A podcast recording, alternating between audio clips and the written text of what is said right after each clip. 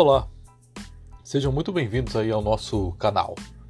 Hoje vamos falar um pouco sobre paradigmas de programação. Então, um fato aí curioso é que nós sempre escutamos falar sobre lógica de programação, né? que se você aprender a lógica, você já aprende a programar, aí você vai de uma linguagem para outra e aquilo ali parece que meio que mágico, que é uma forma mágica de programar, que existe uma maneira única de se fazer as coisas. E aí eu troco de uma linguagem para outra e acabou. É, aprendi uma, fez uma, aprendeu tudo. Bom, isso não é uma verdade absoluta, porque se fosse assim, não teria motivo de existir um monte de linguagens de programação diferente, para começar. Então, se existe, é porque deve existir algum motivo para ter tanta variação. Não é simplesmente porque alguém quer escrever de um jeito e outra pessoa quer escrever de outro. Então, a, a bem da verdade, é que essa visão universal de uma lógica de programação universal, isso é um mito. E o pior é que quando a gente fala em lógica de programação, geralmente está associado a uma única forma de pensar, que é chamada programação estruturada. Então não existe uma única maneira. É o que nós temos de verdade são chamados paradigmas de programação. É claro que de forma geral, né, você vai ter essa equivalência. Consigo, o problema que eu consigo resolver numa linguagem, eu vou também conseguir resolver em outra linguagem. Mas, assim como se eu estou falando em inglês e em português, eu consigo descrever as mesmas coisas, com características da própria linguagem. Então, a mesma coisa para programação. Você vai ter uma série de formas diferentes de pensar com relação ao mesmo problema. Então, o paradigma ele reflete é, um pensamento filosófico sobre como resolver um problema usando um computador. E se cada pessoa encara problemas de forma diferente, eu vou encontrar maneiras distintas de se chegar a uma solução para o mesmo problema. Isso aí é a ideia da minha da dos paradigmas de programação.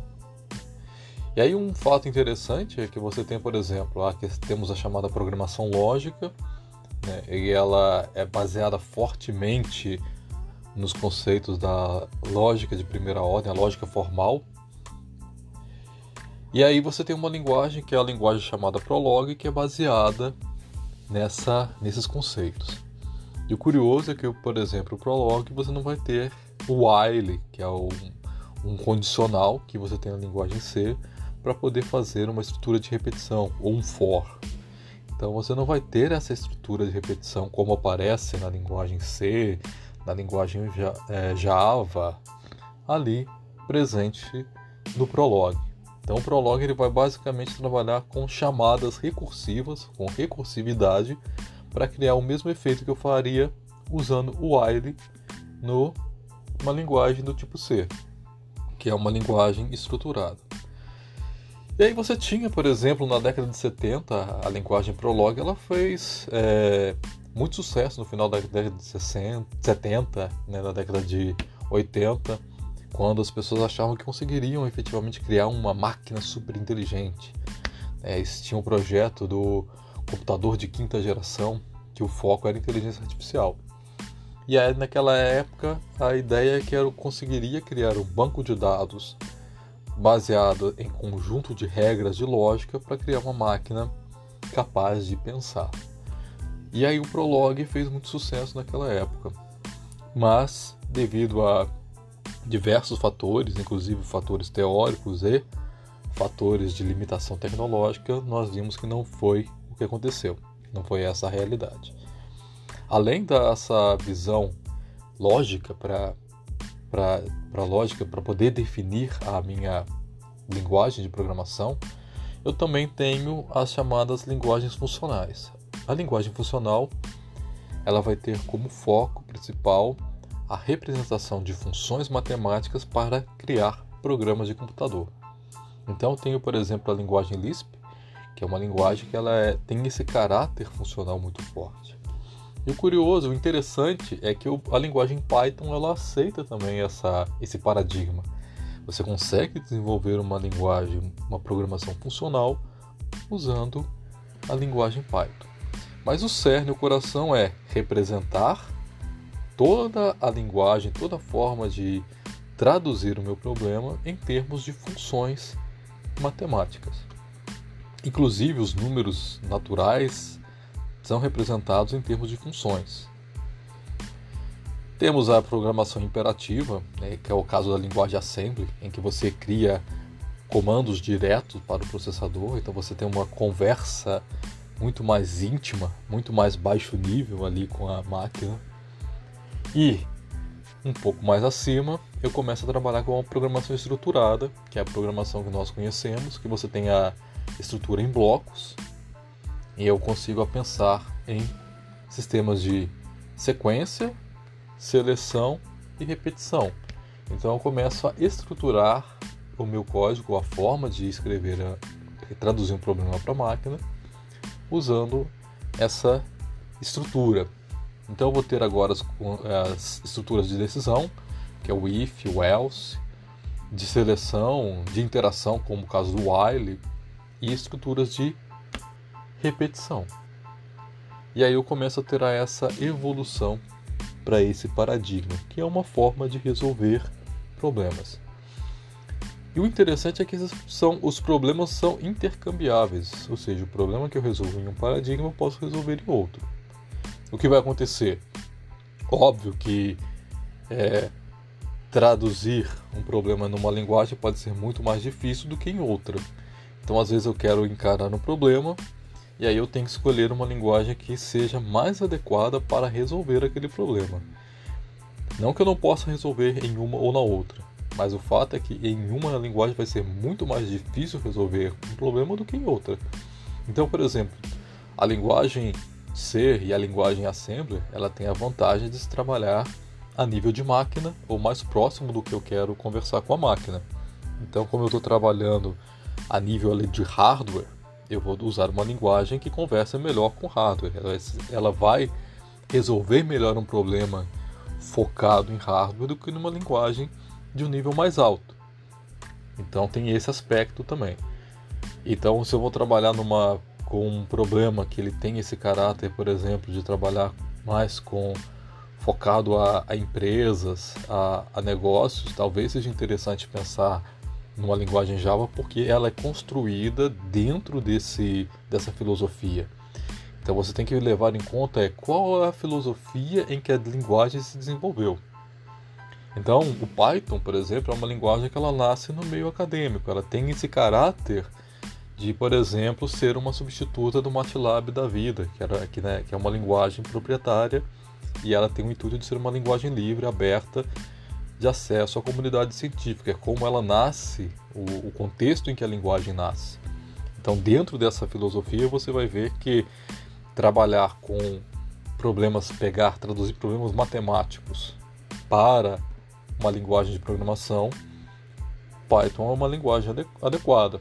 Ela, ela tem elementos que lembram muito aquilo que tinha, por exemplo, no Fortran, que também é uma linguagem para Fórmula Translator, que é de traduzir fórmulas para a computação. Então esse é o ponto. Paradigmas diferentes vão ser propostos para resolver da melhor forma problemas diferentes.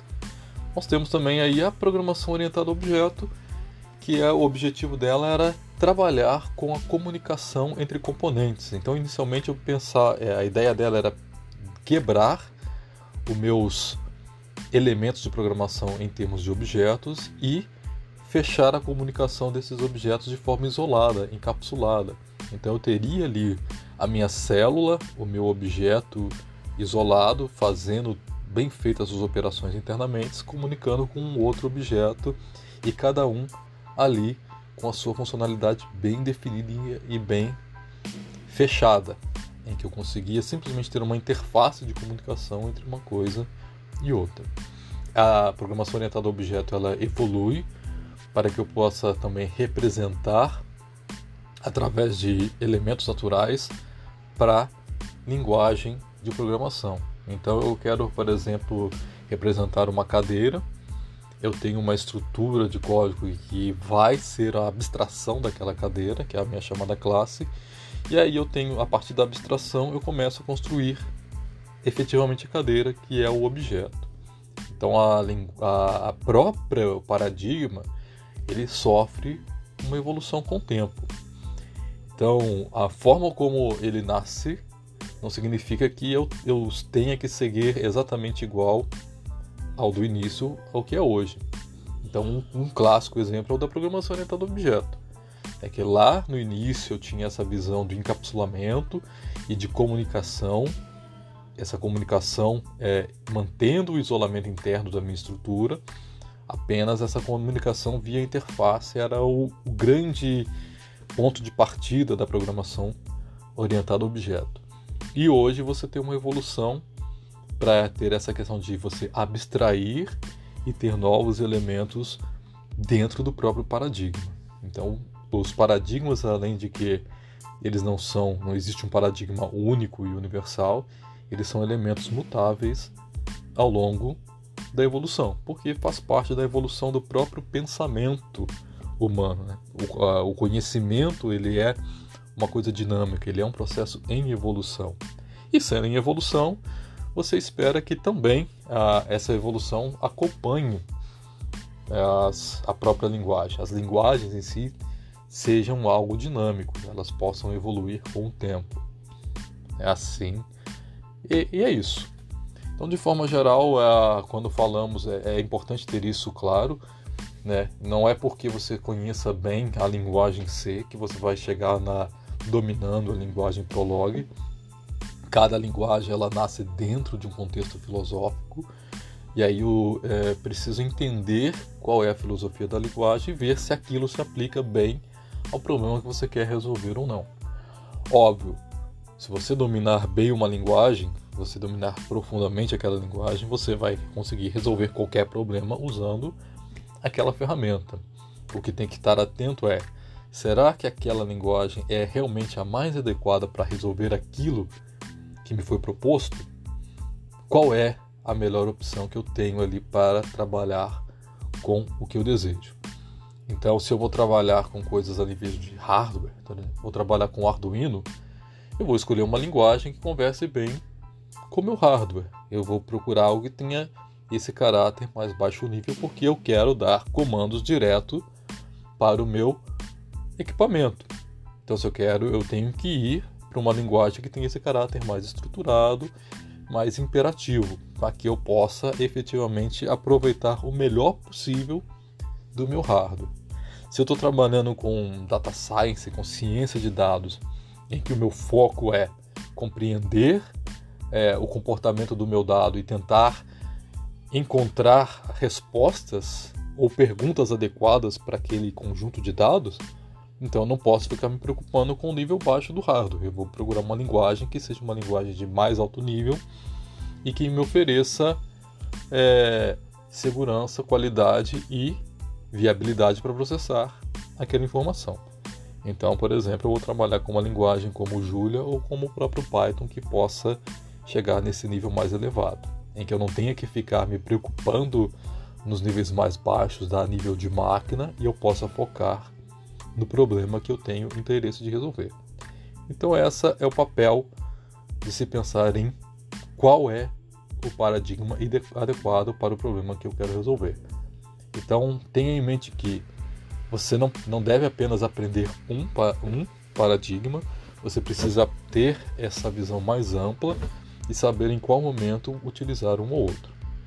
Claro, o, falando aí de Python, ele é uma linguagem multiparadigma, ele aceita a programação funcional, programação é, estruturada e o forte dele é a programação orientada a objeto, em que tudo em Python pode ser compreendido como sendo um objeto que eu vou manipular ali dentro da minha do meu desenvolvimento da, do meu programa. Então é isso, espero que tenham gostado e até a próxima.